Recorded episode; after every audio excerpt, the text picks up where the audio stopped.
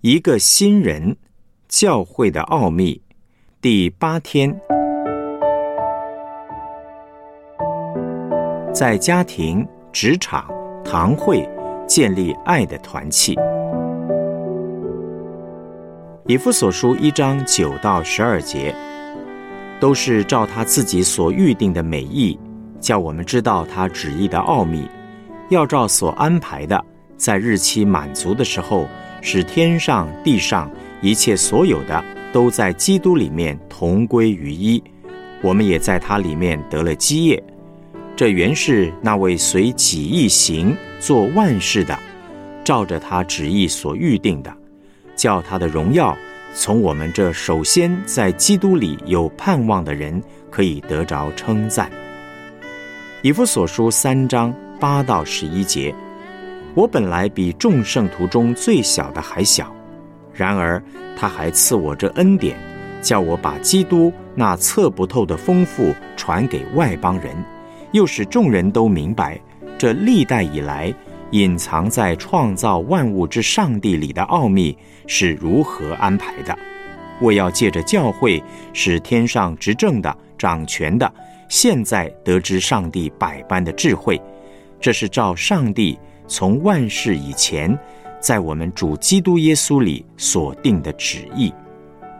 哥罗西书二章一到三节，我愿意你们晓得，我为你们和老底家人，并一切没有与我亲自见面的人，是何等的尽心竭力，要叫他们的心得安慰，因爱心互相联络，以致丰丰足足在悟性中有充足的信心。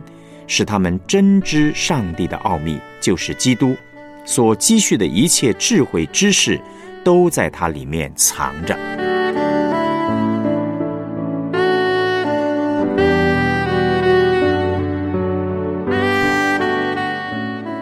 我们来思想主题信息：合一是耶稣的心意。我们怎样能够真正活在福音的奥秘、上帝的奥秘、基督的奥秘里面呢？第一件事情是祷告。当我们看到对自己、对教会的不满意，就来向主祷告说：“求你让我经验你的丰富。”第二，要让这个奥秘生活化，实际的放在生活中。用现代的话来说呢，活在基督身体的奥秘里面。就是活在团队里面，并且去建立团队。你是不是很享受你的团队呢？如果没有的话，就要来到上帝的面前，问他为什么。你会不会建立一个福音的团队？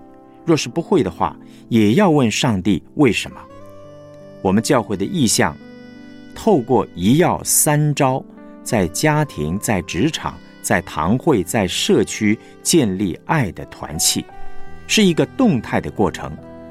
当我们好好实行这个意向，以弗所述的信息便能够真正的应验出来。这也是为什么我们那么看重合一。合一不是一个手段，而是目的。合一是耶稣要成就的，我们一定要跟着他走。爱的团契是每一个人的需要，爱的团契应当在家庭里面活出来。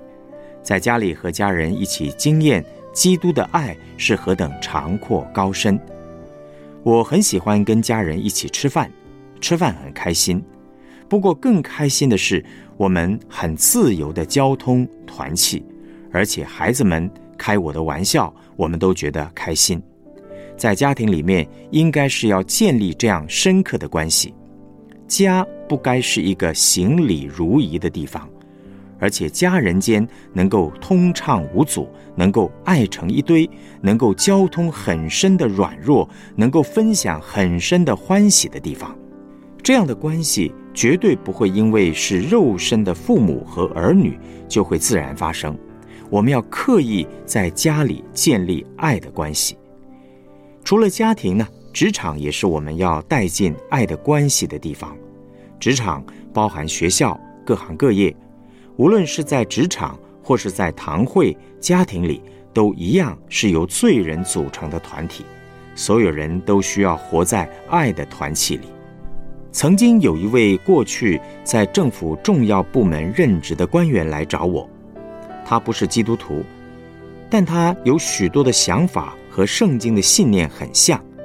例如讲到台湾的问题，他所讲的正是不婚、不生、不养、不交，对未来没有盼望。他的用词不一样，但是内容是一样的。我们交换了很多的想法。他离开的时候跟我说：“杨牧师啊，这是我这一阵子以来最愉快的一次谈话。只是短短的一个多钟头，到底是什么东西让这次的谈话愉快呢？不会是因为我的口才，因为他的口才更好。我发现，那吸引人的是我们里面那股极大的渴望，就是真正对爱的渴望。他用的词是公益。”他对贫穷人、民生问题有很强的负担。我用道成肉身的方式跟他谈彼此的想法，他也很愿意我这个牧师为他祝福祷告。假如我们真正认识福音，各行各业的人都可以去接触，我们可以带着爱去接待所有的人，并且让他们都可以明白什么是真正的合一，什么是上帝。永恒的心意。我们来思想两个问题：根据享受爱的团契的程度，给你的家庭、职场、堂会分别打分数，一到十分，你会给几分呢？为什么？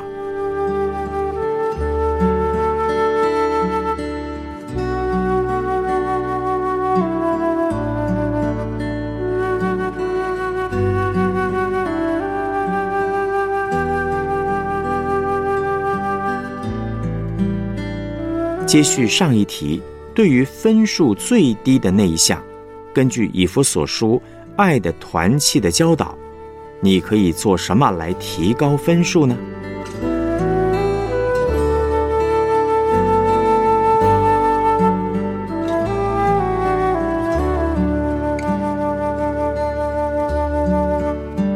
我们一起献上祷告，主耶稣，我感谢你。你是我家庭、职场以及堂会生活的主，你乐意与我同在，赐下丰富的恩典。